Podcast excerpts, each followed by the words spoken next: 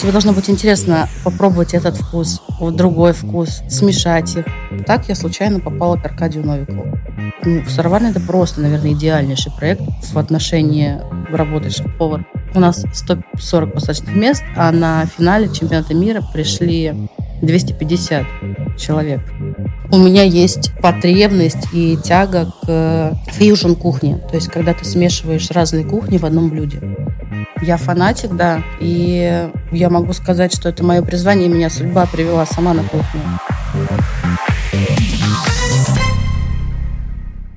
Всем привет, с вами Алла и подкаст «Профпригодно». Сегодня у меня в гостях очаровательная Светлана Сурсикова, которая расскажет нам про профессию шеф-повар. Свет, привет. Привет. Хочу тебе сказать огромное спасибо, что ты пришла. Вообще у меня был целый квест по выбору женщины-шеф-повара, потому что женщин в этой профессии, как я поняла, не так много, ну, преимущественно больше мужчин. Поэтому я очень рада, что я тебя нашла и что ты согласилась и пришла рассказать про профессию. Спасибо большое. Я тоже очень рада, что ты меня позвала. Свет, расскажи, пожалуйста, вообще шеф-повар, он кто? Творец. Творец. Творец и, ну, не знаю, наверное, это будет звучать грубовато, но, наверное, иногда и мама, иногда и папа угу. для своих поваров.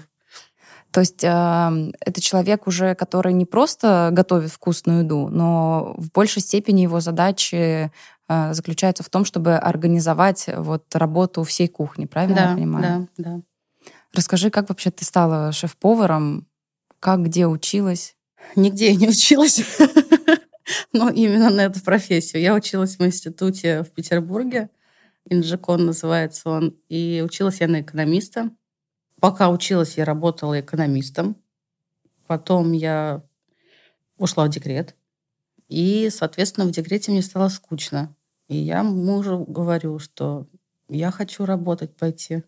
Он мне говорит, ну что ты начинаешь, что тебе, сиди спокойно дома и наслаждайся жизнью. Я говорю, я не могу, я хочу. Вот. И получилось так, что этот разговор э, присутствовал при этом разговоре наш друг общий, он шеф-повар на тот момент был. И он говорит, ты же всегда мечтала поваром быть, пойдем ко мне поваром. Я говорю, пойдем. И начала работать у него в кафе. Э, просто сначала бесплатно меня обучал он. Вот, потом меня взяли в штат. А потом через полгода, чуть меньше, чем через полгода, мы попали в бар к Сергею Шнурову «Синий Пушкин». Вот, и там уже через пару месяцев начальница мне говорит, что Свет, у тебя очень хорошо получается, может, ты попробуешь быть шефом? Я говорю, давай. Это вот в этой синей птице? Синий Пушкин. А, Синий Пушкин. Это в Санкт-Петербурге, да? Вот, и попробовала. То есть э, у тебя даже не было там, не знаю, института, курсов, Нет. то есть ты сразу на поле битвы вышла Нет, единственное, что у меня было, это она говорит, что отучись на каких-нибудь курсов, чтобы корочка была, чтобы можно было официально по трудовой книжке работать шеф-поваром. Я говорю, хорошо. И все. А вообще, где учатся ну, при классическом развитии карьеры? Это... Честно, не знаю. Ну, для меня э, так как у меня был такой путь, что для меня лучше это обучение на практике. То есть, когда ты работаешь и учишься. Я не знаю, я не могу сказать, хорошо это или плохо учиться где-то в техникуме или в институтах. Я даже не знаю, есть ли институт у нас. Ну, по крайней мере, в Питере. Ну, говорю, у нас в Питере, потому что все-таки я петербурженка. Пока еще, наверное, в душе. Вот. Поэтому на этот вопрос мне сложно ответить. Не знаю, правда. И, наверное, даже и не хочу знать, потому что у меня свой путь, и как бы я по нему иду, и мне комфортно. А вот э, скажи, тебе друг сказал, что ты всегда мечтала, а вообще как это проявлялось? Мечтала там, ты когда школу заканчивала, хотела вот пойти куда-то Я учиться? с детства, лет с пяти, хотела, говорила, что я буду поваром. Готовила в детской алюминиевой посудке яичницу. Кубик куриный растворяла, делала суп. Вот. Но у меня родители, скажем так, не то что против были, они говорили, что это неблагодарная профессия, но, наверное, на тот момент действительно это было так, потому что это все-таки еще с советских времен в памяти вот эти все большие э, производства и... Столовые. Столовые, да. А, и поэтому они говорят, что это неблагодарная профессия, ты там будешь убиваться и как бы и ничего. Вот. Поэтому я пошла на экономиста. Ну, то есть, а вот э, в течение там университетских э, лет, э, то есть тебе всегда нравилось готовить, да? Ты часто Да, готовила? я обожала всегда готовить. И даже когда мы в школе еще учились, с подругами прогуливали уроки у меня дома, я всегда готовила либо пиццу какую-нибудь, либо еще что-то. И в универе тоже на каких-нибудь там выездах, пикниках, шашлыках. То Да. есть ты такой очень важный человек в компании, который будет Раньше было так. Сейчас, когда я еду отдыхать, мне хочется отдыхать.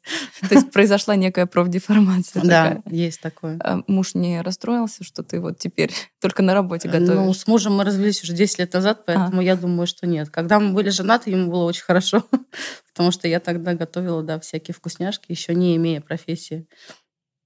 А вот расскажи, когда ты первый раз вышла вот э, в кафе вот к этому другу, и пока, как я поняла, работала бесплатно, пока училась, вот учеба, она в чем заключалась? Э, В работе я работала, мне показывали, что и как надо делать, как резать, как правильно нож держать, там, как э, готовить те блюда, которые есть в меню у них. По рассказам его какие-то, он мне рассказывал там про какие-то продукты, еще что-то, еще что-то. То есть как-то так. А вот э, в целом, как считаешь, чтобы быть шеф-поваром, ну, что человек должен знать? Вот э, ты, получается, пришла в кафе, там было вот меню этого, да, ресторана, и тебе э, там шеф, который работал там, начинал там все рассказывать. А, вот какие еще были ли у тебя источники ну, получения информации или там, вдохновения, не знаю, какие-нибудь курсы или видео именитых шеф-поваров на Ютубе или какие-нибудь книги поварские или как? Да, я покупала часто и журналы, помню, не помню, как называется, но журналы со всякими рецептами, еще что-то, книги поварские покупала. Э, У меня до сих пор лежит книга одна, сохранилась. э, Не помню, как она называется. То ли «Идеальный ресторан». Аркадия Новикова. Я понятия не имела тогда, кто это такой. Я только буквально год или два назад обратила внимание на эту книгу опять. И что-то я ее пролистнула и смотрю, автор Аркадий Новиков, думаю, ничего себе. Вот так вот. Знала ли я тогда, когда покупала эту книгу, что вот я в нем проработаю почти 5-4 года. Вот, да, да, и книги, и общение с коллегами.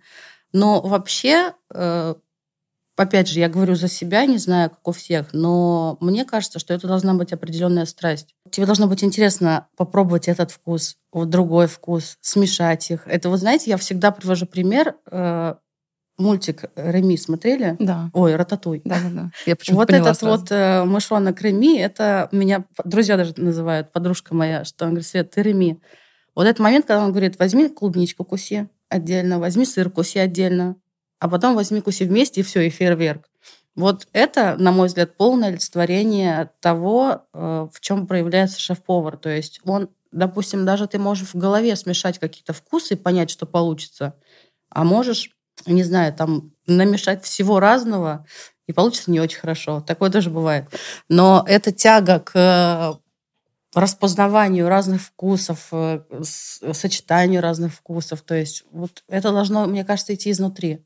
Ну, по крайней мере, у меня так. И мне кажется, все шеф-повара, они фанатики, так или иначе. Ты себя тоже можешь назвать фанатиком. Да.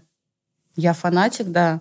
И я могу сказать, что это мое призвание, и меня судьба привела сама на кухню. И то есть я нашла себя, это мое целиком полностью. Ну, то есть у меня к этому талант. У меня дар. Круто. Это не скромно, конечно, звучит, но это факт. Слушай, ну когда слушаешь такого шеф-повара, обязательно хочется пойти к нему и попробовать его блюдо, поэтому Да, приходи обязательно. обязательно приду. Давай тогда расскажем, ну, расскажи, пожалуйста, слушателям про свой путь, как ты дальше шла вот после «Синего Пушкина». А Дальше, после «Синего Пушкина», я решила, что я поработала там, по-моему, три года или четыре, не помню. А, Я решила, что все, кухня – это не мое, я устала, надо открывать свой бизнес. В конце концов, уже пора. Ну, кухня, ты имеешь в виду именно постоянно там находиться и готовить? Нет, вообще, в принципе, общепит. Думаю, да ну его нафиг, денег много не заработаешь, надо бизнес открывать. То есть там ты еще не раскусила, что это твое призвание Ну, и дар? Нет, э, я раскусила, но как бы я решила, что нужно идти за деньгами в другое место. Мы с еще двумя людьми купили три самосвала Вау!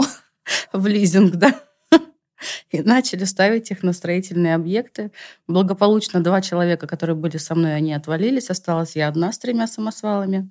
А, они на тот момент встали на объект трассы М11 скоростная, которая сейчас Петербург-Москва. В 500 километрах от Петербурга объект. Каждые 10 дней я туда ездила. Вот ты меня прости, я тебя перебиваю, но вообще я смотрю на тебя и никак не сопоставляю такую очаровательную девушку с тремя самосвалами. Да. Вот, я ездила туда каждые 10 дней, то есть приезжаю я, такой щегол-птенец, еще девочка, и эти все водители, механики, там у нас редуктор сломался, еще что-то. Ну, в общем, катастрофа. Благополучно эти самосвалы там погибли на этом объекте. Мы их отдали обратно лизинговой компании. И все как бы. И с этим я завязала. Угу. Вот. Но так или иначе, пока все это дело происходило, это длилось, наверное, год или полтора. Вот. Э, но свой я все равно тянула на кухню. То есть куда-то приходишь, открытая кухня, и хочется посмотреть, что там, как происходит. Вот, и потом я сижу, думаю, блин, ну что я ерундой занимаюсь? Ну, как бы я же знаю, что я люблю и что я умею. Думаю, возвращаюсь. Вот, и так я случайно попала к Аркадию Новикову после вот этого долгого перерыва. Ну как, относительно долгого. А как это возможно, случайно попасть к Аркадию Новикову? Мне кажется, даже человек, который вне вот э, гастрономической тусовки, знает, кто такой Аркадий Новиков. Я даже когда разговаривала с ним по телефону, не знала, кто это. Ну, то есть я в Петербурге была, и на тот момент у меня, скажем так, был очень узкий кругозор в плане рестораторов, в плане шеф-поваров. То есть я была в своем маленьком мирке, вот что-то там делала, творила. И мне, когда дали его номер телефона, сказали, позвони, может, ну, у него есть... Ну, ты готова, если что, переехать в Москву? Я говорю, ну да. Вот, я ему позвонила, он мне говорит, пришли мне в WhatsApp свои работы. Я говорю, хорошо, присылаю, время 11 вечера. Он мне перезвонит, говорит, ну и что за говно ты мне прислала? Говорит, нахрена мне твои цветочки пинцетом выложенные? Что это вообще такое? Он говорит, мне нужна простая вкусная еда. Ну, домашняя. Я говорю, у меня тоже такое есть. Он такой, ну, присылай. Я прислала, он перезванивает, говорит, вот это хорошо. С этого и надо было начать. Да, да, говорит, когда ты можешь дать дегустацию? Я говорю, я хочу, могу хоть завтра приехать, время уже полдвенадцатого, наверное, там близится к двенадцати. Он такой, ну нет, завтра не надо, давай, говорит, там пятого что, это октябрь, по-моему, был.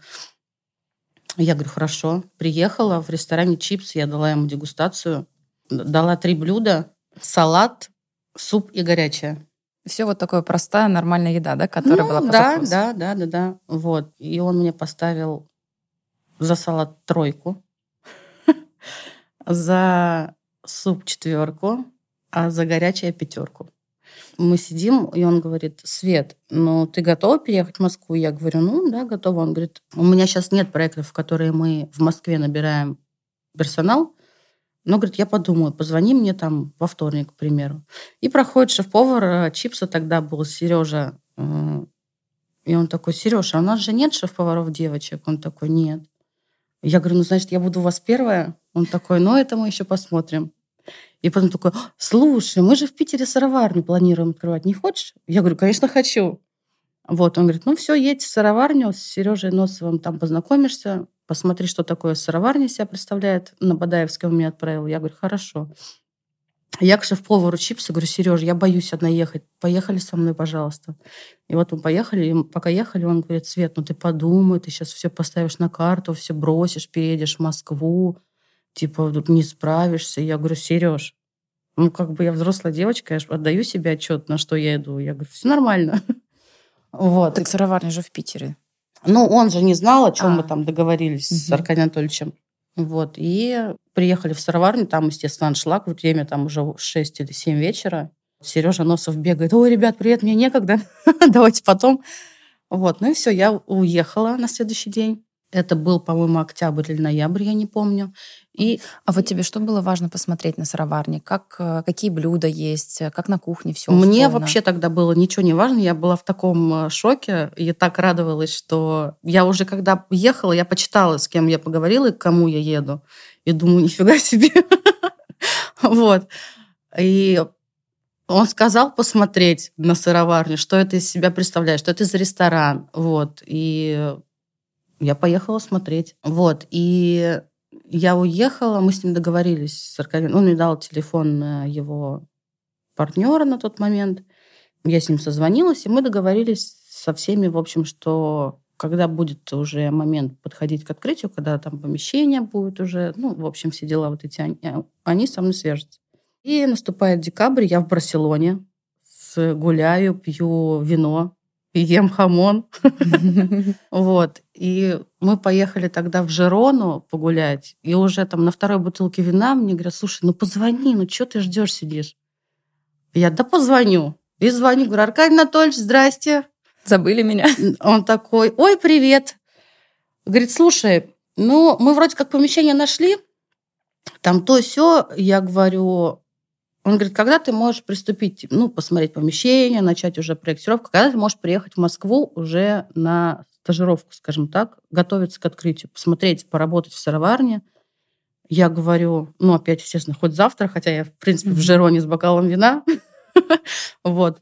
Он говорит, нет, завтра не надо. Говорит, давай 13 или 15, что ли, декабря. Или 17, ну, не помню, короче, в, это, в середине декабря. Я говорю, хорошо. Вешаю трубку, говорю, ну все, я еду в Москву. Вот, ехала в Москву я на месяц. Я приехала в Питер, посмотрела помещение, встретилась там с строителями. А это вообще а. всегда шеф-повар в этом принимает участие? Важно, что как да, кухня должна важно. выглядеть? Это важно. А можно, вот здесь тебя остановлю, конкретнее расскажи, вот э, смотрела помещение, что шеф-повар какие указания должен дать, как, как, как там, где кухня должна быть расположена, или вот что он должен сказать строителям, чтобы ему Нет, строителям подошла? на тот момент шеф-повар ничего не должен говорить. То есть, э, э, нет, если это происходит так, что э, шеф-повар приходит и определяет сам, в каком месте помещения находится кухня, то есть тогда вот он говорит, что вот здесь вот удобно, что будет кухня, потому что здесь вот то-то, то-то, то-то, то-то. И все, и дальше начинается работа уже с, с проектировщиками. Шеф-повара в связке с технологами, с проектировщиками. Если э, помещение, вот как когда приехала я, уже в принципе было понятно, то есть мне сказали, что Свет, вот здесь будет кухня, вот она будет такого размера, здесь back. Надо сделать. Я говорю, хорошо, я поняла. Так, а back это что? Это складские помещения, ну то есть у нас открытая кухня. Back это все, что не в зале. У нас была открытая кухня в сыроварне. То есть даже если кухня закрытая, все равно это уже бэк. Вот. И у нас открытая кухня в сыроварне была, и на бэке у нас были заготовочный цех, доготовочный цех, ну и склады там разные, камеры холодильные. Я посмотрела на все это дело, сказала, хорошо, поехала в Москву. И мы начали чертить кухню неделю, наверное. Часов до 11 вечера мы сидели и чертили, чертили и сидели. И отправляли чертежи Аркадию Анатольевичу. Уже готовый чертеж мы отправили. Он говорит, да, хорошо. Но, говорит, переверните зеркально кухню, потому что у нас вход в ресторан был, и у нас было несколько станций. Гриль, горячий цех, пицца, холодный цех и кондитерка. Это как она стоит сейчас. А изначально она была перевернута. Кондитерка, холодный цех, пицца, гриль, паста, гриль. Он говорит, будет лучше, если вот это опять-таки говорит о опыте и профессионализме человека, у которого есть, ну, наметан глаз уже. Он говорит, будет лучше, если гость будет заходить и видеть открытый гриль ваш, когда вы там жарите мясо. Это красиво, это, ну, привлекает внимание. Зрелищно. Да, и мы ровно зеркально развернули кухню, и все, и уже отдали чертежи в работу. Я ехала в Москву на месяц в декабре. В итоге я уехала оттуда в июле. Полгода я там провела. Стажировка затянулась. Стажировка затянулась, потому что затянулась стройка. Я периодически ездила в Питер. Э, ну, вообще, я ездила каждые выходные в Питер, потому что мне было очень плохо в Москве. Мне Москва категорически не нравилась. Я каждую секунду, вот, которая была, я сразу на поезд и в Питер. Вот. Но периодически ездила на объект, э, помещение там посмотреть, с дизайнерами встретиться. Вот. И все. И в июле мне сказали, можешь возвращаться. А расскажи, как проходила стажировка, что ты там делала? Работала. Просто работала как сушеф. Угу. Ну, как я же не могу стать вторым шефом, поэтому с... я на Бадаевске ходила, работала на Бадаевском, на Красном Октябре. Э, Красный Октябрь как раз тогда только готовился к открытию, когда я приехала в декабре. И Аркадий тоже сказал, он говорит, как раз посмотришь, как открывается ресторан именно. Присутствуешь на подготовке к открытию и на самом открытии. Вот. И работала туда, то там, то там периодически. Но больше на Красном Октябре я времени провела. И вот, получается, в июле ты едешь в Питер на открытие уже да. сыроварни, где ты будешь шеф-поваром. Да, подготавливать ее к открытию. Вот, и начался процесс э, приемки инвентаря, посуды. Но с июля прошло еще полгода, до декабря месяца мы ее готовили к открытию. Вот, проработки делали, Аркадий Анатольевич приезжал. И все, в декабре открылись. А вот скажи вообще, задача шеф-повара вот при открытии у вас получается, так как сыроварня — это сеть, то уже меню везде аналогичное, то есть не нужно было какие-то блюда разрабатывать? Нет, из-за того, что сыроварня — это сеть, есть э, определенные позиции, которые должны быть во всех сыроварнях. Э, естественно, это в основном связано с позицией с сыром, потому что его делают ребята сами и очень-очень хорошо. И то есть 30% меню сохраняется по всей сети, 70% шеф-повар пишет свое. Вот. Ну и, соответственно, в процессе работы постоянно обновляется оно. То есть не так, что там сезонное меню. У нас не было сезонного меню. А у нас были сезонные продукты, сезон, сезонные блюда. Вот пошел какой-то продукт, мы заводим блюдо из этого продукта. Закончился, пошел следующий, берем следующий, выбираем тот. Так, и получается, вот когда ты пришла, было вот 30% в меню, которое обязательно должно быть, так как есть в других сыроварнях, а 70% это была уже исключительно твоя задача доработать, да. придумать. Как вообще весь этот э, процесс строится? Вот э, в целом у тебя есть... У меня на одном дыхании строится. Ну, то есть, если проект тебе интересен, то это происходит, вот ты едешь, неважно, там в машине ты едешь, такой, блин, вот это можно, а еще вот это можно, а еще вот это, вот это. И постоянно записываешь э, в заметке, потому что, ну, я потому что не могу по-другому. Я сейчас у меня пришло озарение, а через два часа я уже забыла, такая, блин, надо было записать, черт, что же это было-то? Не помню, ну ладно. То есть это больше такое творчество. Ты, у тебя есть представление, например, что мне нужно меню дополнить, не знаю, там пятью Ты салатами. знаешь концепцию ресторана, ты знаешь стилистику меню концепцию меню, которая должна быть в этом ресторане. И у тебя вот, ну, то есть написать меню – это один вечер. Если ты вдохновлен, если ты воодушевлен этим проектом, э, опять же, я говорю только за себя, это один вечер. И помимо этого одного вечера, в принципе, на протяжении твоего ритма жизни, там, будничного дня, да, у тебя приходят еще какие-то мысли, ты такой, ой, вот это еще, и вот это, и вот это, и вот это. Но так не всегда. Иногда бывает, что ты сидишь и такой, блин, надо, а не понимаю, что. Надо, а что-то вообще не идет. И такой открыл Инстаграм, посмотрел, не то, все не то. Еще куда-нибудь посмотрел. Такой, ну, ну ладно.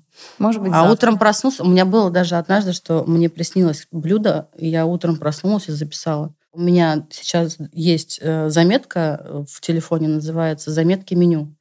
И у меня там, наверное, список уже, ну, вот такой вот разных э, блюд, которые, в принципе, мне приходят в голову, которые на данный момент не подходят под ресторан, в котором я работаю, но мне хочется их э, реализовать попозже, может быть, для себя, там еще что-то. Вот. И список копится. А вот еще такой вопрос из-за того, что, например, в сыроварне своя стилистика, да, там связанная с сыром. Тебе нужно было ну, как-то пополнить свои знания про этот продукт или... Ну, я же их пополнила, я же провела полгода в сыроварне, mm-hmm. и в сыроварном цеху я тоже побывала, поэтому с этим проблем не было. Mm-hmm. ну, это достаточно простой продукт, который э, вот что с ним не делаем, все равно будет вкусен. Ну, точнее, как не подавай, мне кажется, это очень сложно испортить. Да, если еще вот э, говорить э, про сыроварню и функции шеф-повара. Вот получается, ты дополнила, у тебя пришли идеи на эти 70% меню, все, ты меню дополнила. Я его написала. Дальше с кем-то нужно его как-то согласовывать, это готовить, да. пробовать? Да, я его согласовывала тогда с бренд-шефом сыроварен Сережей Носовым. Вот, он мне сказал, Свет, можно без ваших питерских извращений? Вы вот в петербуржце все извращенцы. Можно попроще? Я говорю, блин, ну ладно. Переписала меню. Ну, другое дело. Все, меню написали. Но вообще, когда меню написано, его нужно проработать и попробовать.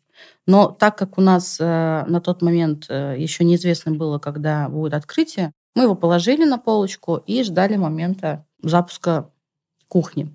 Когда кухня запустилась, Начались проработки этого меню, я его проработала. Ну, благо, э, сыроварня, наверное, самый удачный проект, который в плане комфорта для шеф-повара. Потому что так как кухня там встала практически в первую очередь, несмотря на то, что она открытая, когда уже вся чистовая отделка была сделана, э, мы смогли зайти на кухню и спокойно. Мы месяц-полтора там прорабатывали, пробовали. Ну, то есть в Не очень спокойном, да, комфортном режиме. А не так, как обычно бывает, что ресторан готов, привезли кухню, надо все вчера. То есть остальные все проекты были именно так. Вот. Это, конечно, не очень комфортно, но, к сожалению, так бывает 90% случаев. Мгм. Так, а вот помимо проработки меню, вот меню готово. Что еще, вот э, если говорить там ресторан, э, не- вот ресторан готов, что еще нужно, чтобы он функционировал? Или кто еще нужен? Вот команда. Э, Как она набиралась? Э, Ты ли отсматривала людей, которые там сушефы? Кто вообще еще есть на кухне? Сушефы, конечно же, сушефы. У меня сменилось в сыроварне, например, наверное, раз пять сменились сушефы, прежде чем сформировалась прям команда хорошая. Сушефы помогают, сушефы собеседуют поваров, если надо, если шеф занят. Сушефы помогают, ну, ну, ну, в принципе, что надо на тот момент, Мгм. в этом они и помогают. Но это на стадии подготовки. А вот вообще как э, формируется команда? Получается, грубо говоря, там, если ресторан, я там, не знаю, на 150, на 200 посадочных мест, сколько должно быть э, человек на кухне? Ну, ну или, например, из сыроварни. По-разному. У меня, например, сейчас ресторан практически почти 150 посадочных мест, 140. Но у меня в два раза меньше персонала, чем в сыроварне. В «Хорошей девочке» у меня было 60 посадочных мест, но персонала было столько же, сколько сейчас в ресторане. В сыроварне, когда мы открывались, было 240 посадок. У меня было 60 человек, полный штат персонала, но потом, естественно, это сократилось вдвое, потому что никто не хочет работать 2-2, хотят там 5, 2, 6, 1. Ну, то есть это зависит от графика. Соответственно, сократилось количество людей, но у них увеличились смены. Осталось у меня там порядка 30 человек. Когда сыроварня сократилась до 150 мест посадочных, когда НАМА открылась, э, немножечко сократилось количество людей на кухне, но незначительно, потому что к тому моменту сыроварня набрала уже очень большие обороты, и рабочих рук нужно было много. Это зависит не только от посадочных мест, а от объема работы. То есть, э, допустим, когда сейчас произошла мобилизация и очень сильно просело количество гостей, мы в 140 посадочных мест сохранили на кухне два человека на холодном цеху и пять человек на горячем цеху. То есть и нам этого хватало, даже иногда было много. Вот, когда был у нас чемпионат мира, а у нас все-таки такой спортивный уклон гастропаб, у нас 140 посадочных мест, а на финале чемпионата мира пришли 250 человек. И пришлось поставить дополнительные столы и стулья. И мы вытянули этот объем Своей э, команды. Своей команды, да. У нас было на кухне, на горячем цеху 7 человек или 8, не помню, а на холодном 4. То есть э, как-то так. А вот если еще сейчас, вот в момент сыроварни ты говорила, что там команда была сформирована из 30 человек. А, Да. Вот Это вместе с сыроварами, с сушефами, с заготовщиками, с поварами. Вот, а вот поподробнее расскажи, это, вот это кто? Вот ты говорил там холодный цех, горячий цех. Просто мне, как обывателю, вообще как темный лес. Ну, у меня был сушеф на холодном цеху, два сушефа на горячем цеху, потому что он большой. Сразу, это вот холодный цех — это салат. Это салаты, закуски, да, горячие закуски. Э, некоторые. Горячий цех э, у нас разделен был на несколько частей. Это гриль-станция, станция горячих блюд, станция супов-гарниров и паста-цех. То есть вот эти несколько станций контролировали два сушефа. И плюс сушеф заготовки. То есть в общей сложности в смену у меня было четыре сушефа. То есть сушефы — это твои помощники, и еще есть повара. Да, сушефы стоят на раздаче вместе с шефом, если того требует ситуация, потому что шеф не всегда стоит на раздаче. Э, Контролирует отдачу блюд, контролирует тайминг приготовления, контролирует качество, контролирует работу поваров. Повара готовят. То есть сушеф, он, как правило, не готовит блюдо, он его собирает. И шеф точно так же. А, Готовят блюдо повара. И ну, в сыроварне это просто, наверное, идеальнейший проект в отношении работы шеф-повара, потому что там ну, все максимально комфортно было. И отдельный заготовочный цех, отдельный доготовочный цех, отдельно... Ну, в общем, это просто идеал. А, Я только сейчас это поняла на самом деле. И у меня промелькнула мысль, какая Светуля молодец. На бейке у меня был сушеф заготовки и четыре заготовщика. Сыроваров, по-моему, было шесть, что ли, человек. И старший сыровар был. Ну, как можно назвать его сушеф, сыровар. Но он просто был у нас старший сыровар. Вот, пять или шесть человек было сыроваров вместе с ним. Вот таким составом мы работали. А как ты, ты вообще проводила интервью, ну, собеседование, чтобы повар попал к тебе в команду? Как это происходит? Ну, в основном э, все-таки этим занимались сушефы, именно когда набор поваров уже шел. Если я была свободна, то мы это делали вместе, да. Э, сушефов всех я собеседовала лично, но, как правило, я придерживаюсь такого мнения, что мне надо посмотреть, мне не важно, что мне скажет человек, он может мне рассказать, что он там просто звезды с неба хватает, но мне надо посмотреть его в работе, как он работает на кухне. Вот, поэтому та команда, которая была сформирована до открытия, она потом значительно поменялась и в плане сушефов, и в плане поваров. Потому что в работе э, именно на кухне люди раскрываются по-другому, нежели вне нее. А вот э, если сказать, Света, пиши, вот какой шеф-повар ты вот, ну не шеф-повар, а какой повар точно хороший ты его возьмешь? Вот как он себя проявит на кухне, чтобы ты вообще бесспорно его взяла? А, мне даже описывать не надо. У меня был пример, ну, наверное, я теперь его буду всегда приводить, и для меня он... Я с ним буду всегда сравнивать. Это сушеф, который в Биберево у меня осенью прошлой, уже позапрошлой, когда я набирала шефа, он пришел, я говорю, ну, приходи на сервис и посмотрим, на что ты способен. И у нас начался такой сервис, что просто лютейший. И он ворвался в этот сервис так, как будто он работает в этом ресторане уже не первый день. А расскажи это подробнее. Вот что такое сервис? Что значит сервис это сервис? когда идут гости, когда идет посадка. Ты отдаешь сервис, ну, основная твоя работа. Угу. Ну, как не основная, но одна из частей твоей работы. Когда ты отдаешь блюдо, ты кормишь гостей. Это и есть сервис. Посадка вечерняя гостей. Иногда это дневная посадка. Вот. И он встал со мной на раздачу рядом, и вот мне надо было просто говорить, я даже могла не смотреть. И он делал все правильно. Единственный момент, ну, естественно, не знал там подачу, я ему говорю, там, это выкладываешь так, это так, это так, на ту тарелку поливаешь так, так, так. То есть я делаю свое дело, говорю ему, одним глазом смотрю, и он как бы делает. Он стал моими руками, не зная вообще ничего того, что надо в этом ресторане делать. Единственный момент был, это было очень смешно. Ну, идет прям очень активный сервис, ребята все в мыле бегают.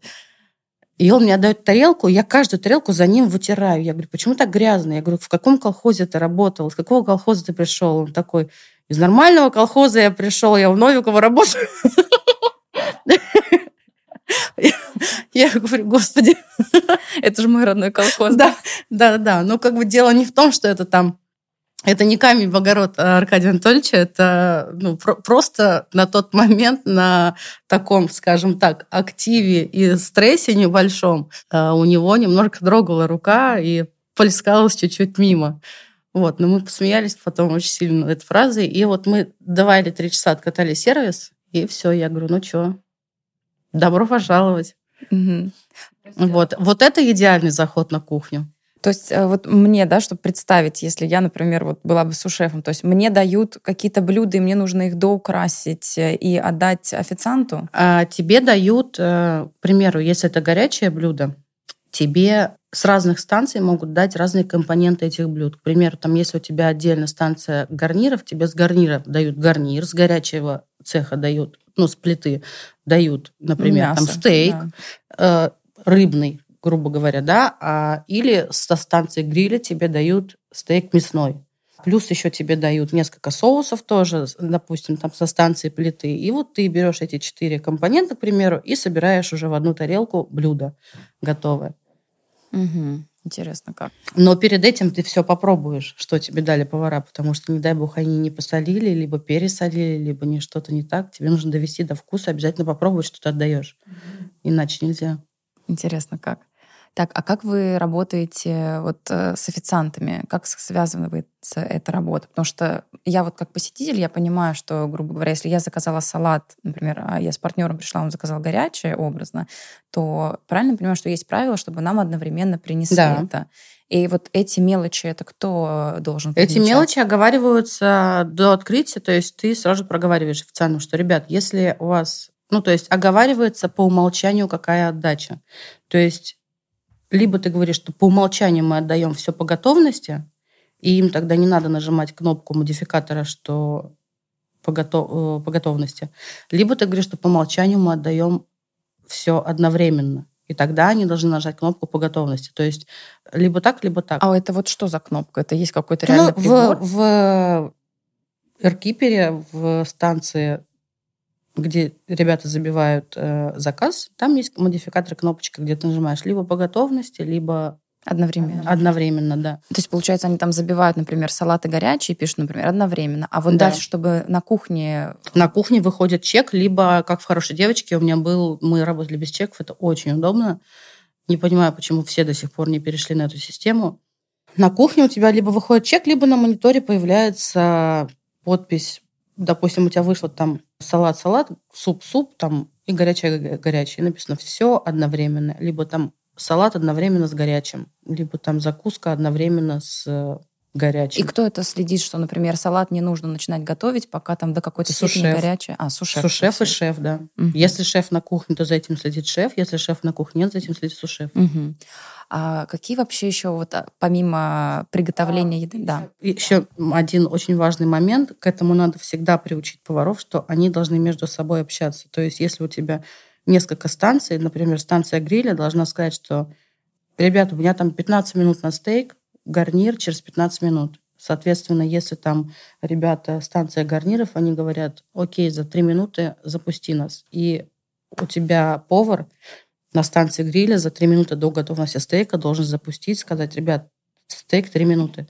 То есть это должно быть коммуникация еще между ними, они должны разговаривать. Так как э, сушеф и шеф, они стоят и постоянно контролируют, они общаются с официантами, либо там с раннерами, они смотрят, следят за чеками там и, в принципе, за всем остальным. Надо приучить поваров между собой разговаривать, потому что если они между собой не будут говорить, то будет не очень хорошо. То есть на кухне, прям вот как в фильмах показывается, всегда такая движуха, да. там столько-то минут до этого, столько-то угу, минут до этого. Угу. Это всегда такая суета. Ну, да, когда смысле. идет сервис, да. Прикольно. Угу. А, а вот ты сейчас сказала раннеры. Вообще, кто еще? С кем тебе еще приходится в работе ну, вот, взаимодействовать? Да со всеми, кто есть в ресторане, от уборщиц до хостес. Угу. То есть э, с хостес ты взаимодействуешь, что они э, дают информацию когда какие брони по времени, сколько человек приходит. Уборщицу ты зовешь, чтобы тебе помыли пол, пока нету заказов, чтобы чистота была всегда на кухне. Вот. Э, раннеру ты говоришь, на какой стол блюдо отнести, он, соответственно, под, подписывает это блюдо и уносит в зал. Но это при системе, когда у тебя есть раннеры в ресторане. Если раннеров нет, значит, это официант.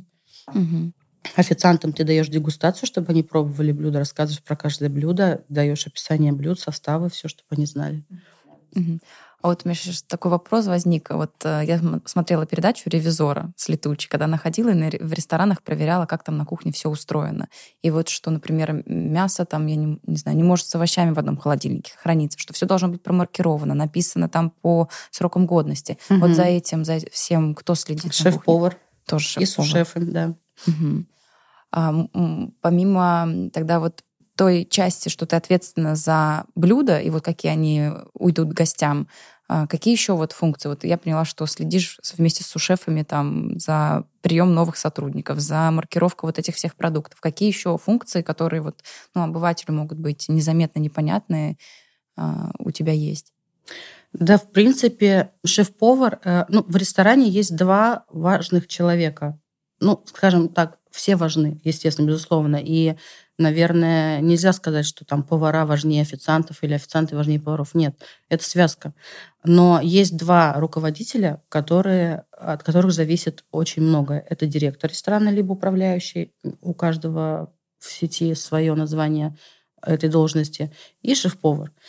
То есть... Зона ответственности, наверное, высокая. Зона ответственности высокая, да, у этих обоих людей, безусловно, у директора повыше зона ответственности, но если нет у шеф-повара, то э, директор смотрит, что происходит на кухне, он не лезет туда, он, естественно, сразу говорит шефу, что шеф, у тебя вот тот, тот, тот, разберись. Точно так же и шеф, если видит, что, допустим, там в зале есть какие-то косяки, там плохо протерли, тут плохо сделали, либо он зовет на тот момент э, там уборщицу, мощь, там, не знаю, менеджера, говорит, что, ребят, разберитесь. То есть это взаимосвязь между шефом и директором. То есть шеф перекрывает, грубо говоря, иногда директора, ну, не, не совсем может э, директор зайти на кухню, потому что я всегда договаривалась со всеми своими директорами, что вот, есть раздача, то да, нет. То есть ты можешь взять блюдо, попробовать подегустировать, но заходить на кухню и там разбираться с моими поварами нет. Это твоя территория. Да, точно так же и в зал. Я не лезу, но если я вижу, что есть какая-то ситуация, которую нужно исправить, и за которую, допустим, понесет ответственность мой директор, я ее исправлю. Э, посредством, не знаю, там разговора с менеджером, если это возможно, либо я попрошу, ну, свяжусь с директором и скажу, что, слушай, надо вот у нас ЧП, надо что-то делать. Вот, то есть это по поводу функции. Это большая многозадачность. Что касается кухни, ну, каждый сантиметр ты отслеживаешь вплоть до, не знаю, там, куда у тебя скидываются очистки, и как у тебя приходят продукты, как заказы делаются, какая себестоимость, по каким ценам приходят продукты. То есть тебе должен закупщик, э, кладовщик, если у тебя уже есть э, утвержденные цены, по которым сформирована хорошая себестоимость блюда, то есть если есть отступление, кладовщик должен сразу сообщать, что шеф, такая ситуация, нет там поставщика по этой цене, по которой мы брали, есть ну, немного дороже. Ты там смотришь, ну окей, хорошо. Качество товара, который приходит. Безусловно, это все происходит э, в тандеме с сушефами. Приемка товара, а, приемка товара осуществляет сушефы. Но ты все это контролируешь, чтобы это всегда было работало как часы. А заказ э, товара, вот сколько продуктов нужно каждый день заказывать или вообще не каждый день заказывать? Это формируется происходит? очень легко и просто, исходя из объемов э, уже через какое-то время после открытия ресторана. То есть ты понимаешь, что у тебя проходит столько-то гостей приблизительно, столько-то блюд таких, столько-то таких. И вот у тебя там нужно заказать такие-то продукты заранее, потому что они готовятся там сутки, к примеру. Ну, вот так методом, скажем так, не проб и ошибок, а методом э, диагностики. Угу. Забыла слово правильное. Вычисляется средняя по больнице. Да, да, да. А что делать, например, вот как ты сказала, что когда был чемпионат мира, и гостей было там на 100 больше или там на сколько-то сильно больше, чем вообще наличие посадочных мест, вот э, в таких случаях, когда заказы идут, а продуктов нет, э, как выкручиваться? Такого не должно быть. То есть вы должны предугадать, что завтра будет Нет, но мы же знаем, мы же понимаем, что это чемпионат мира. Мы же понимаем, что у нас сидит э, комментатор известный. Мы понимаем, что у нас там очень много больших телевизоров. И что у нас э, предзаказы, ну, точнее, брони уже за месяц стоят, и лист ожидания в 200 человек. Мы же это понимаем. Ну, то есть таких каких-то супер экстренных случаев, где нужно было, грубо говоря, там в соседний магазин бежать, что-то Нет, покупать, такое бывает, такое бывает, но такое бывает э, скорее, когда у тебя мало гостей. Когда ты сокращаешь объемы, сокращаешь объемы закупки, и у тебя бац, мало-мало-мало, а пришло. И ты такой, пам-пам, бежим. Кто бежит? Тот, кто свободен. А, угу. Понятно. А если наоборот случилось, что, например, в какой-то день пришло, ну вот всегда по пятницам приходило, не знаю, там 100 человек, а в эту пятницу почему-то все уехали, и пришло 20 человек. Вот те продукты, Ничего страшного, которые... в субботу их купят другие гости. А, Ну, то есть у продукта же есть какой-то срок хранения, а тем более, если это заготовка термическая, то угу. вообще проблем нет.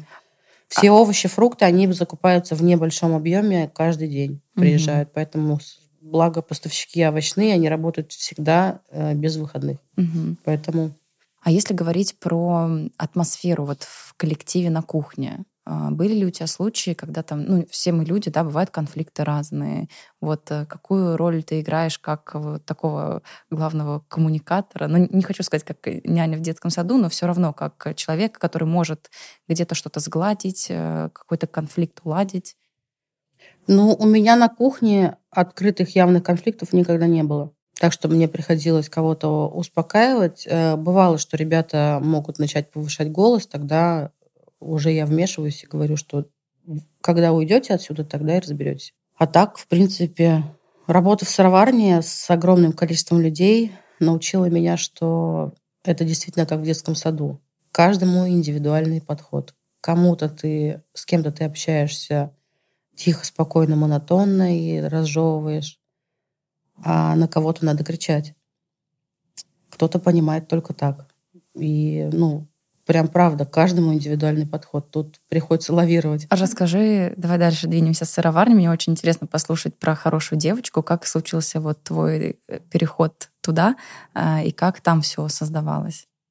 Мне позвонили и сказали, что Светлана, нам нужна девочка шеф-повар, есть такой-то такой проект. А то есть э, было конкретно именно, что девочка нужна, из-за да. того, что хорошая девочка называется. Да. Вот, рассказали мне про проект, сказали, подумай, готова, не готова, хочешь, не хочешь. Вот. Мне тяжело далось это решение, потому что оторваться от сыроварни, от своего детища, ну, я ну, тяжеловато далось, да. Сейчас, когда в Питер приезжаешь, э, заходишь Я приезжаю, конечно. Да, захожу.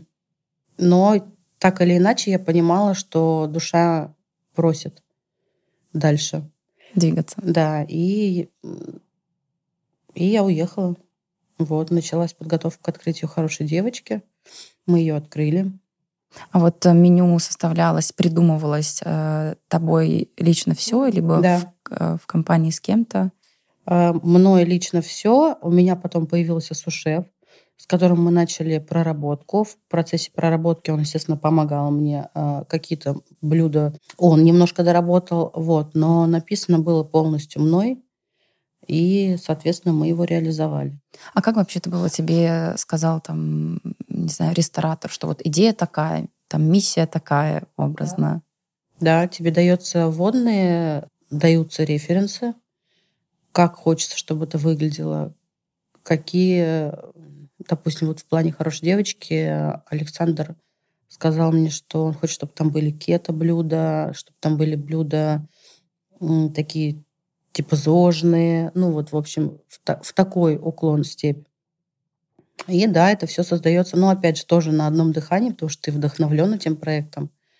И проработки потом идут. А у тебя есть такое, что есть какая-то внутренняя тяга, например, вообще, я не знаю, в э, гастрономии есть такое ну, направление, не то, что там итальянская, не знаю, китайская кухня, ЗОЖ, а вот э, какая-то, не знаю, специфика или стиль приготовления. Вот, например, как здесь ты сказала, что какие-то там кето-блюда. У тебя внутренняя тяга к какому-то особенному направлению есть? Или просто вот каждый проект, и ты вдохновляешься и творишь для него? Да, сейчас у меня есть. Раньше мне очень нравилась итальянская кухня, ну, в принципе, сама по себе. Но как таковой особой тяги к приготовлению чего-либо конкретного нет. То есть, ну, все что угодно.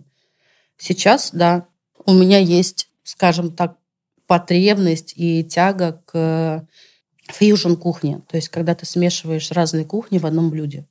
Разные именно кухни. Не то, что там... Ну, разные продукты из разных кухонь. То есть, допустим, итальянская с паназией. То есть, вот, вот такое у меня сейчас настроение. А вот расскажи еще поподробнее про опыт хорошей девочки. Вот как э, происходил запуск, э, что такого для себя, как э, для своего опыта ты взяла из этого проекта? Опыт запуска «Хорошей девочки», скажем так, меня очень сильно морально закалил. Это невероятный проект, который ну, действительно классный. Есть э, определенные нюансы которые с ним связаны, да, когда мы открылись, нас начали закидывать камнями, что мы сексисты, там еще что-то, ну, то есть общественность взбунтовалась, скажем так, против нас. Но так или иначе у нас были каждый день полные посадки, и мы стартанули очень хорошо. Ну, резонанс и, был, он везде, хорошая да. девочка блистала везде. И долгое время, вот я после открытия проработала полгода до июня там, и, в принципе, до моего ухода у нас э, обороты и выручки шли только вверх. Не знаю, как что было после. Очень мне хорошо было, в принципе, комфортно работать с Александром Орловым. Кто бы что ни говорил про него, мне ничего плохого он не сделал. Он, как и все руководители, бывает вспыльчив, бывает э, требователен, но так или иначе у меня с ним были нормальные, хорошие отношения. Мне было очень тяжело там работать морально, потому что там есть один некий человек, в принципе, из-за которого ушла я, из-за которого оттуда ушли многие люди, помимо меня, и до меня, и после меня. И вот из-за этого человека было морально очень тяжело. То есть у меня доходило до того, что я, мне было страшно, когда у меня звонил телефон. Э, как говорится, о бывших либо хорошо, либо ничего. Хорошая девочка, один из любимейших моих проектов, Александр Орлов, хороший руководитель и ресторатор. В общем, ты, проработав там полгода, приняла сама решение, что ты будешь двигаться дальше, и нужно куда-то дальше идти. Я очень хотела оттуда уйти. Я очень хотела оттуда уйти. Но так как это был мой первый проект в Москве, естественно, мне было страшно. То есть э, и наступил такой момент, когда уже мое руководство сказало, ну, видимо, по мне было видно уже, что все, ты закончилась? Я закончилась, да. И мне сказали, съезди в отпуск. я уехала в отпуск. Естественно, для меня этот был отпуск, не отпуск, потому что я была на нервике. И пока я была в отпуске, мне поступил звонок от Александра Ильича Рапопорта. Не от него лично, конечно же, но оттуда. Вот, и я говорю, я не знаю, я работаю в хорошей девочке. Мне говорят, ну, вам же ничего не стоит просто прийти пообщаться. Я говорю, ну, в принципе, да. Я вернусь с отпуска, хорошо, я с вами свяжусь. Вернулась с отпуска и говорю, скажите мне, пожалуйста, что за проект, куда меня хотят. Я не знаю, насколько это правда. Может быть, просто мне так было сказано, чтобы мне польстить. Но мне на тот момент было сказано, что какой проект пока непонятно, что, Светлана, обычно дается задание, что есть такой-то ресторан, нужен шеф. А в данной ситуации было сказано, что есть несколько ресторанов, куда неизвестно, но нужен именно этот шеф. Типа, свяжите меня с ней. Нас связали, я пришла к Александру Леонидовичу, и он говорит, ну расскажите о себе. Я сижу и думаю, блин, так я же вроде не искала работу, вы же меня позвали.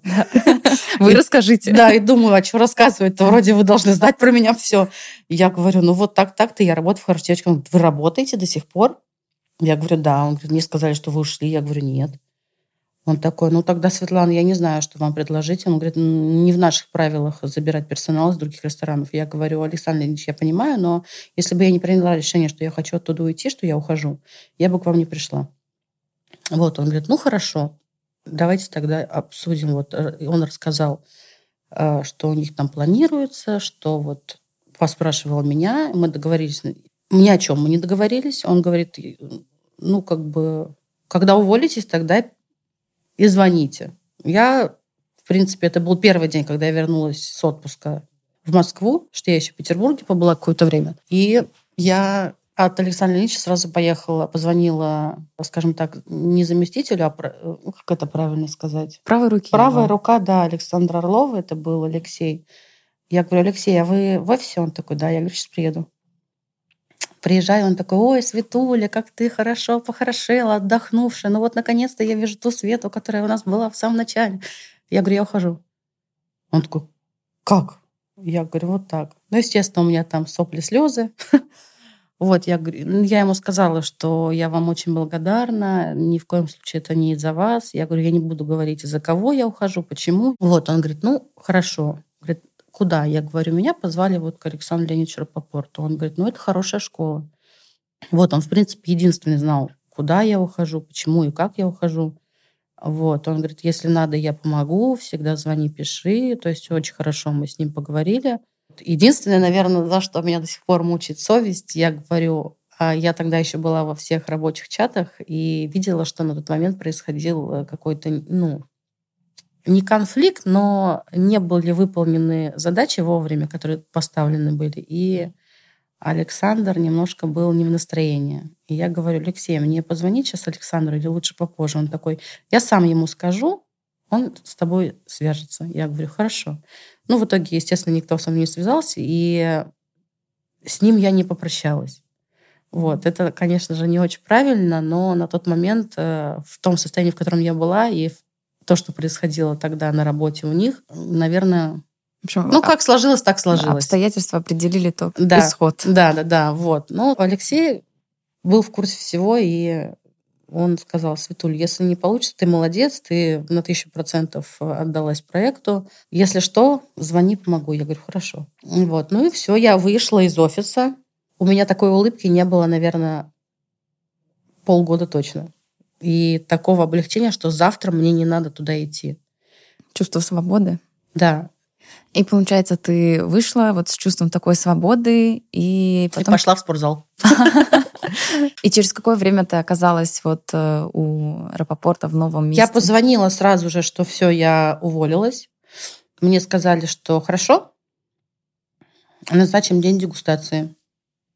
Назначили день дегустации, я дала дегустацию, разошлась на 15 или 17 блюд, мне было не остановиться. А правильно я понимаю, что вот э, и в случае с Аркадием Новиковым, и вот сейчас с гастропабом дегустация — это такой способ собеседования шеф-поваров?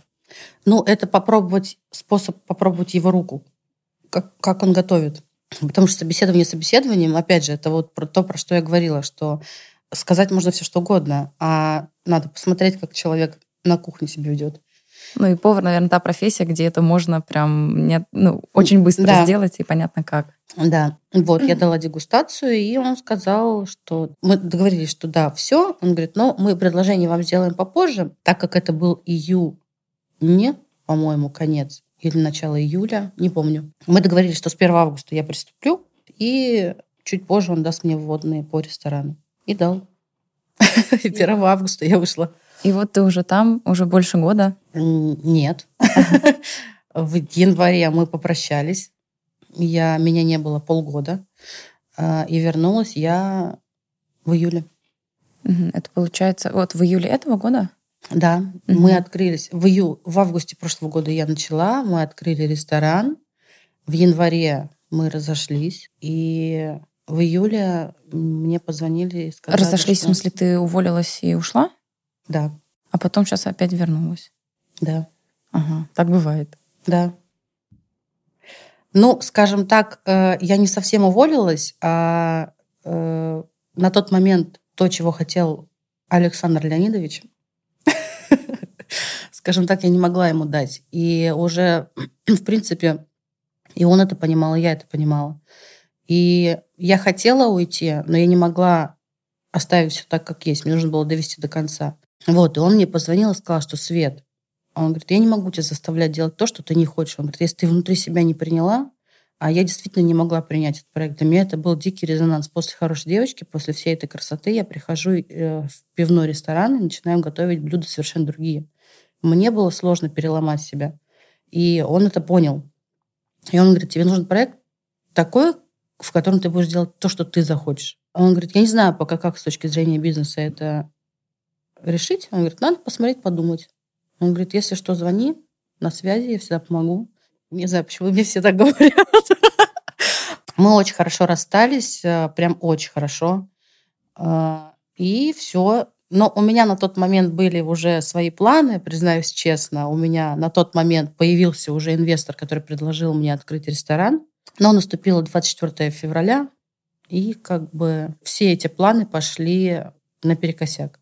Один инвестор отвалился, э, поиски помещения продолжались. Я нашла очень хорошее помещение на Патриках. Ну, как хорошее. Оно сложенное, э, затратное, но из-за локации, да, но на Патриках. Вот. В мае мне это помещение удалось заполучить. Мне сказали, что да, мы отдаем его вам.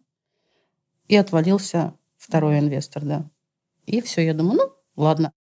Помимо этого я вела проект, и сейчас, в принципе, до сих пор пока что его веду. Это два э, проекта в Оренбурге. Меня попросили помочь открыть, я слетала туда.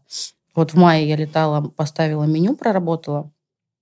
И сейчас ждем, когда закончится ремонт, и поеду на открытие. Вот. Опять-таки, благодаря хорошей девочке я там оказалась. Приехала девочка из Оренбурга, Анастасия ее зовут сходила в хорошую девочку, и так понравилось. Она узнала, кто шеф был, открывал. И в Инстаграме нашла меня. Вот. И, э, ну, то есть, как бы работать, идти в ресторан мне совершенно не хотелось, потому что я уже настроилась на другое. Хотя меня звал, звали Кагаларову, э, в три ресторана предлагали взять, но они находятся за городом, и я сказала, что, извините, но я откажу потому что я приехала работать в Москву, и работая в центре Москвы, я не готова ехать за город. В коттеджный поселок, пусть даже это очень хороший ресторатор и известный человек, при всем моем уважении, но нет. И полгода отдыхала, удаленно ведя проект в Оренбурге. Мне очень понравилось.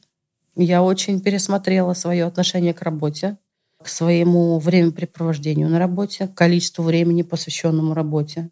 Вот. И мне этот перерыв пошел на пользу. И когда мне в июле позвонила Мария Павловна, это правая рука Александра Леонидовича, сказала, Светик, привет, как дела? Я говорю, хорошо. А что делаешь? Я говорю, лежу, отдыхаю. Я говорю, а ты чего спрашиваешь? Она говорит, с какой целью интересуюсь? Я говорю, да. Она говорит, а поработать вместе не хочешь?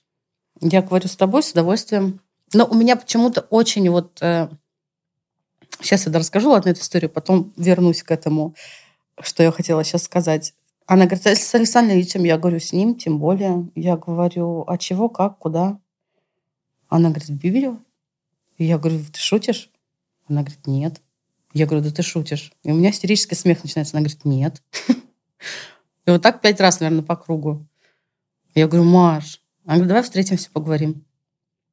Я говорю, давай. Мы с ней встретились на следующий день. Мы долго разговаривали, сидели.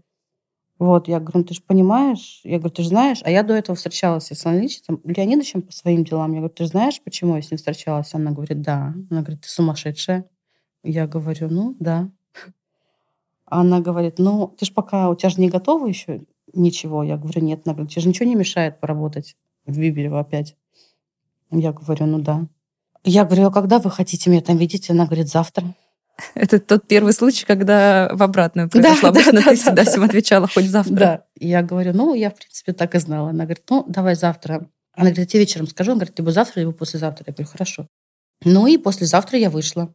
Почему вышла? Мне все задают этот вопрос почему я вернулась. Потому что все знают, почему я оттуда ушла, как я оттуда ушла, по какой причине. Вот. Э, у меня очень дикая любовь и тепло к Александру Ильичу Рапопорту и к Марии Павловне Гореловой. Э, очень их люблю. Безусловно, есть недостатки, есть вещи, которые нужно принять. Вот. Но у кого их нет? Но Александр Ильич Рапопорт – это единственный человек из моих руководителей, из рестораторов, с которыми я работала. Работала я, в принципе, ну, с крупными, с достаточно известными, не с одним. Из всех них он единственный человек, который меня чему-то научил. То есть обычно берется готовый шеф, ставится в проект и все. А тут как бы взялся готовый шеф, но в процессе проработок меню и разговоров он присутствовал. У нас были дегустации каждый день. Это было очень тяжело. Я, ну, у меня такого не было никогда, когда у тебя каждый день в 12 дня дегустация, заканчивается она часа в 4 вечера, и тебе нужно на следующий день подготовить опять там 20 блюд.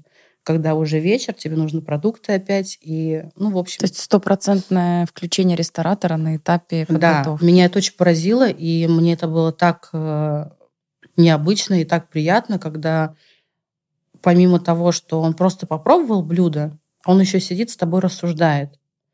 Э, о том, что вот Свет, ты сюда добавила что? Я говорю, вот то-то, то-то. Он говорит, нет. Вот здесь лучше будет сочетание вот это, к примеру. И ты такой сидишь, думаешь, блин, да ну нет. Потом такой, а ну, да может, может и да.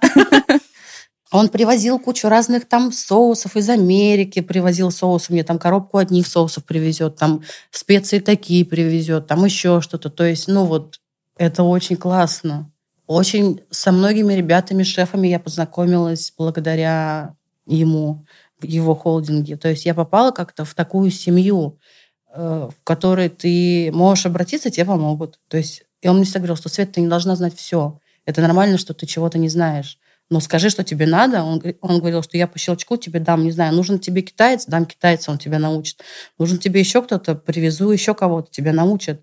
То есть вот такое. И для меня это было так э, невероятно. Но попросить я не просила, потому что я такая, в смысле? Я сама. Но как выяснилось, что не все ты можешь всегда сама.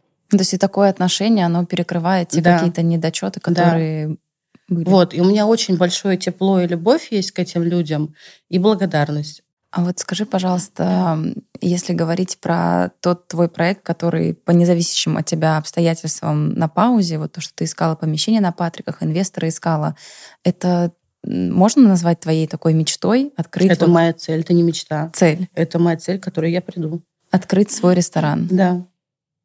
Это пока тайна, секрет, или ты можешь сказать какие-то там вещи, какая, какая концепция будет у Это тайный секрет. Тайный секрет. Да, у меня как раз-таки то, по поводу чего я встречалась с Александром Леонидовичем в июне.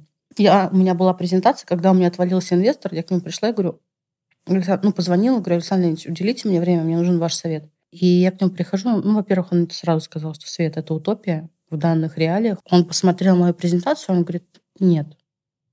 Он говорит, надо переделывать все. Во-первых, нету ни концепции. Ну да, ну ресторан, таких ресторанов много. Он говорит, у тебя должна быть презентация такая, что вот человек открывает, смотрит и сразу попадает на тот крючок, который, да, блин, круто, это оно. Вот, он мне дал свои советы, дал э, рекомендации этого не делать. Вот. По крайней мере, сейчас. Да, да. Вот. Ну, в принципе, Маша мне на следующий там месяц сказала, что ты сумасшедшая, Свет, это вообще невозможно сейчас. Я говорю, ну, Маша. Она говорит, ну, Свет. Вот. И я занялась презентацией. Я ее делала, у меня был ступор, я просила помочь мне там людей определенных, которые очень, ну, как я считаю, не, некрасиво поступили со мной, но ничего страшного. В итоге я нашла еще одну девочку, которая помогла мне, но концепцию я придумала сама. Причем мне озарение пришло. Я ходила вокруг да около, вокруг да около, и не знала, как ее преподнести так, чтобы это выглядело модно, современно, красиво. То есть это выглядело как такой Советский Союз. И в один прекрасный день, уже в Биберево работая угу. вновь, а, в сентябре, по-моему, что ли, мне прям пришло озарение, и все, я за, за полчаса накидала идеи, описания, фотографий, картинок, референсов девочки, которая все это упаковала мне в презентацию. Ну, просто вот на компьютере собрала угу. и подкорректировала тексты немного. И все, у меня лежит она готовая. Ждет того Ждет, самого да, момента. Того самого момента. Круто. Я... Поэтому, если что, имейте в виду. Я буду... У меня есть. Причем э, те люди, с которыми я общалась и кому показывала, кому я доверяю и знаю, что люди не украдут, украдут идею. идею, да. Они сказали, что, блин, Свет, да. Так это, что если это ты инвестор слушаешь Света, Да, знай. если ты инвестор слушаешь Света, знай, у меня есть. Приходи. Как, как заработать денежек, идейка. Приходи, да. Я искренне желаю, чтобы этот момент наступил, Спасибо в большое. относительно ближайшем будущем, когда все уляжется. Вы знаете, ты знаешь, мы же перешли на ты, но у меня просто это тоже одна из профдеформаций. Я всегда ко всем на вы. Я не тороплюсь сейчас, уже не тороплюсь. Если тогда мне хотелось, блин, я подумала, вот у меня вот так вот, грубо говоря, поманили э, перед носом, как у кота рыбкой, и я такая, неужели этот момент настал? И такая, блин, блин, блин, круто, круто, круто. А потом бац, и все. И все это схлопнулось то сейчас я понимаю, что, во-первых, всему свое время, я понимаю, что этот момент настанет обязательно, неважно, с э, помощью инвестора, либо какими-то своими силами я э, это сделаю. Может быть, гораздо более проще, это будет гораздо меньше вложений, но ну, так или иначе я это сделаю. В этом у меня сомнений нет. А скажи, вот э, я по тому, вот как слушаю тебя, у меня считывается, что ты очень такой ну, боевой и оптимистичный человек. Да да, то есть даже когда там вот казалось бы вот вот она цель, которую ты так, которой так стремишься, она была так рядом, и потом она ну не сложилась, и ты ну ты достаточно легко перешла через это и, и приняла, да. что это будет значит позже просто. Да, но не всегда так у меня было. Это безусловно я к этому пришла и не не полностью сама, а с помощью там чего-либо или, или кого-либо. Вот, но да, сейчас вот так, и я, в принципе, рада, что у меня так. Я... Один из первых моих э, гастрокритиков был Владимир Гридин. Он пришел ко мне в «Хорошую девочку». Это был первый человек, с которым я познакомилась в Москве из критиков. И когда он пришел, он говорит, Светлана, во что дрессируют здесь? Вот так улыбайся, вот так счастливо. Я говорю, нет, Владимир, я просто действительно очень рада. Я как счастливый лабрадор. И он так смеялся, он говорит, господи, Света, счастливый лабрадор. Я первый раз такое слышу. И вот это я себя характеризую, да, как счастливый лабрадор. Я очень радуюсь э, много чему. Есть, конечно, моменты, которые в моей жизни и сейчас. Есть моменты, которые очень, скажем так, не то что неприятные, а тяжелые морально, но это связано не с работой, а совершенно с другими вещами. Но, тем не менее, позитивный настрой остается. И Владимир, когда приходил ко мне в Биберу, он ко мне два раза приходил в Биберу, когда мы открылись, угу. и второй раз недавно. И я говорю, Владимир, ну вот вы были мой первый. Я говорю, вот я просто... Вот у меня к нему точно так же, как к Александру Леонидовичу с Машей. Очень теплые, прям такие добрые, и прям очень его люблю. Хотя мы с ним видимся редко, вот. Но когда видимся, я прям безумно рада. Вот потому что, может быть, потому что наша первая встреча была вот именно такая позитивная, радостная. И прям а вот вообще критики — это важные люди в гастромире. Вот шефы ждут, пока они там сходят э, в ресторан и потом вот что-то напишут. Как вообще вот это происходит взаимодействие? Конечно, важные. Ну, во-первых, критики бывают разные, скажем так. Как и все люди, есть э, порядочные, наверное, назовем их так, а есть э, немножечко хитрые, может быть. Я хитрых не встречала на своем пути, слава богу, но знаю, что такие имеются. Ну, как правило, они и не особо известные. И мне кажется, для шефа, да, важно. Это как определенное тоже одно из признаний. Помимо того, что тебе гости дали признание, что гости тебя любят, э, им вкусно кушать у тебя, они любят твой ресторан, помимо этого еще и с профессиональной точки зрения, то что гастрокритики, они же тоже профессионалы. Они оценивают тебя не просто как обычный гость, который пришел. Ему для... вкусно. И он... Да, и он рад. И атмосфера классная, и, как говорится, все вкусно, вечеринка вкусная. Угу. Вот. А это уже немножко с другой стороны оценка, поэтому да, это приятно. А вот, кстати, еще про гостей сказала. Э, часто гости передают там через официантов, что там передайте шефу, что вот просто с ума сойти как, или там что-то, например, пересолено. Вот. Да. И это тоже важная обратная связь для шефа. Да. У нас сейчас в эру высоких технологий все это делается в чатах, э, в мессенджерах. Раньше это была тетрадка в которую записывали официанты обратную связь. Там стол такой-то, гость такой-то, то-то, то-то, то-то сказал. Там вкусно, невкусно, плохо, неплохо. Если это невкусно, тебе сразу приносят на кухню, ты пробуешь и оцениваешь, действительно ли это косяк там кухни, скажем так, да, не доглядели, не досмотрели. Либо это просто привередливый гость. Ну, как привередливый? Ну, не по вкусу гостю. Потому что, как учил меня один из моих бренд-шефов, давнишних, Володя Капустин. Он сейчас бренд-шеф э, сети «Франк». Очень хороший тоже человек. И он мне сказал, когда я что-то там фыркала, у меня было плохое настроение, он такой, ну, светлая, чего ты? Давай. Он приехал ко мне в ресторан. У нас была сеть в Питере, называется «Вместе», называлась. И он такой, ну чего ты, чего ты, пойдем, давай, поговорим. Я говорю, да вот, то-то, то-то, то-то. Он сидит, говорит, запомни, всем не угодишь. И я это запомнила. А, Свет, у меня еще в подкасте есть финансовый блок. А, скажи, пожалуйста, вот э, вообще какая средняя зарплата у повара? Повар, сушеф, шеф, повар. А, вот на что можно рассчитывать, если идти в эту профессию? Ну, вообще диапазон, конечно же, очень большой. Все зависит от ресторана, сколько он может себе позволить. Но в среднем, наверное, зарплата повара сейчас это 3 500. Ближе к Патрикам. Это наверное, за смену? Да. Э, ближе к Патрикам это, наверное, 4.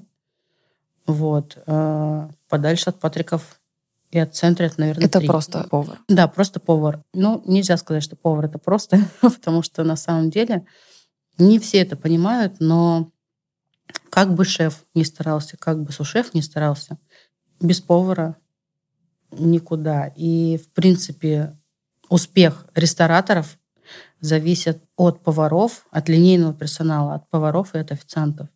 А вот уже хорошая работа поваров и официантов зависит mm-hmm. от шефа, от директора, от менеджера, от сушефа. То есть основа вот этого треугольника – это повара и официанты, на котором все стоит. А сушефы? Сушефы – это уже следующая ступень. А какая зарплата у них? А, зарплата? Да. Ну, наверное, от 90 тысяч и выше. То есть там уже не по не за день, не за сутки рабочие. Ну да, потому что там идет уже график 5-2, э, это уже фиксированная ставка, то есть если надо выйти, ты выходишь. Ну, точно так же, как у шеф-повара. Если надо, ты ночуешь и живешь в ресторане, но тебе не платят за переработку, потому что ты шеф-повар, и ты ну, точно так же у сушефа. А вот повара, они, если выходят дополнительно, то есть им дополнительно угу. оплачивается отдельно. Нет такого, что у тебя фиксированный оклад. Вот. И, наверное, от, э, от 90 до, там, до 200, наверное, может угу. доходить. Ну, до 180, до 150 скорее. А у шеф-повара? По-разному. У шеф-повара нет предела, вот так я скажу. То есть это по заработной плате. Твой опыт, твой бэкграунд и да. как ты себя оцениваешь. И финансовые возможности ресторатора. Угу. Интересно. А, Свет, еще вот такой вопрос, уже будем близиться к завершению. А, скажи, посоветуй точнее тем людям, которые планируют идти в эту профессию, к чему им быть готовым, и вот такие уже рекомендации со, с точки зрения своего опыта. Вот у меня сейчас в голове крутилась фраза «не идите туда, если вы хотите идти туда только ради денег», но, наверное, это относится к любому делу, не только к поварскому. Вот если бы сейчас я начинала свой путь, то я бы делала так. Я бы пыталась попасть в лучшие рестораны и поработать на разных кухнях, как можно больше кухонь обойти. И, наверное, сейчас многие повара так делают. Вот. Но для нас, для шефов, это не очень хорошо, потому что это текучка персонала, и все-таки хорошо, когда у тебя формируется твоя команда, которая идет за тобой. Но если ты идешь в эту профессию, чтобы стать потом шефом, если у тебя большие амбиции и ты хочешь работать на перспективу, то, наверное, стоит выбирать такой путь. Но все люди разные, и если ты идешь в профессию, чтобы стать шефом, то нужно делать, наверное, так. Но все люди разные, не все готовы, например, на себя брать ответственность, которую на себя берет шеф или сушеф. Кому-то просто нравится работать поваром, кто-то не хочет быть сушефом и шефом. Тогда, наверное, не стоит менять много мест, а все-таки найти свою команду, в которой тебе будет хорошо, найти своего шефа, с которым тебе будет работать хорошо. Потому что вот э, даже я могу привести пример. Я когда вернулась обратно в Биберево, мне позвонили повара, которые оттуда уволились, сказали, шеф, вы вернулись, и мы хотим тоже вернуться к вам. А, есть повар, который, в принципе, на протяжении полугода мне звонил, говорит, шеф, ну возьмите меня к себе, где вы? Я говорю, пока не возьму, пока некуда. Как только, так сразу. И когда он узнал, что пришла в Биберев обратно, он говорит, вы вернулись в Биберево, возьмите меня обратно. И я взяла его. То есть это нормально, да, что за тобой часть твоей да. команды может перемещаться по ресторанам? Да, но когда я уходила из Биберева в январе, я сразу сказала, у меня сушеф там кричал, я уйду, я уйду за вами, я уйду за вами. Я говорю, не смей. Во-первых, я понимала, что ему за мной пока что уходить некуда. Вот, а во-вторых, я сказала, не смей, так поступать нельзя. Это очень некрасиво когда шеф уходит и забирает с собой персонал. Да, через какое-то время, может быть, ты можешь позвать кого-то, предоставив возможность найти замену. Но так, что я ушел и забираю всех, нет, это свинство. Так делать нельзя. Вот, поэтому... Кстати, эти полгода, пока тебя не было в Биберево, там кто был шеф-поваром? Кто-то был? Руслан. А, то есть, а вообще в целом возможно, чтобы какой-то промежуток времени ресторан существовал без шеф-повара? Возможно. Когда в отпуск, наверное, да, человек ходит? Ну, допустим, вот есть один ресторан, я не знаю, можно ли называть его название, можно ли раскрывать эту информацию. Ну, лучше тогда не называть, просто... Да. Есть один ресторан, который работал долгое время без шефа, тянул директор. Очень классная женщина. Но это та ситуация, когда ресторан уже сформирован, и уже работает как часы. Допустим, взять э, сыроварню. Когда я ушла, не сразу нашли шефа, и шефы, уже много шефов сменилось. И сейчас, насколько я знаю, опять у них новый шеф. Но независимо от этого ресторан работает. И работает хорошо, работает как часы. Вот когда у тебя уже сформирован твой проект вот так, тогда да. Шесть лет ресторан работал без шефа. Вот Обалдеть. тот, про который я говорю. И работал хорошо. Значит, директора очень мастерские. Да, директор просто космическая женщина. А, и вот последнее спрошу тебя. Бытует такой миф, что лучшие шеф-повара — это мужчины. Мне сидящий разговаривающий с тобой, вообще не хочется с этим соглашаться. Как ты думаешь, почему такой миф? Это стереотип. Это стереотип, сложившийся, сложившийся из-за того, что профессия шеф-повара требует очень много времени. И ты стоишь перед выбором, либо ты строишь семью, либо ты строишь карьеру. Не все женщины готовы пожертвовать своей семьей, чтобы строить карьеру. Поэтому мужчина себе может это позволить. Он может и в 50 лет э, родить ребенка и жить счастливо. Женщина нет. Поэтому зачастую, ну, это мое личное мнение, я считаю, это, что это только из-за этого больше степени в профессии мужчин в этой, потому что ты э, иногда 24 на 7 на работе, и уходишь с работы в 2 часа ночи, и в 11 ночи. Мне повезло. У меня есть ребенок, который, которому не повезло, потому что маму она видела редко, и, но так или иначе она с этим смирилась и тьфу постучала. Все, все у нас с ней хорошо.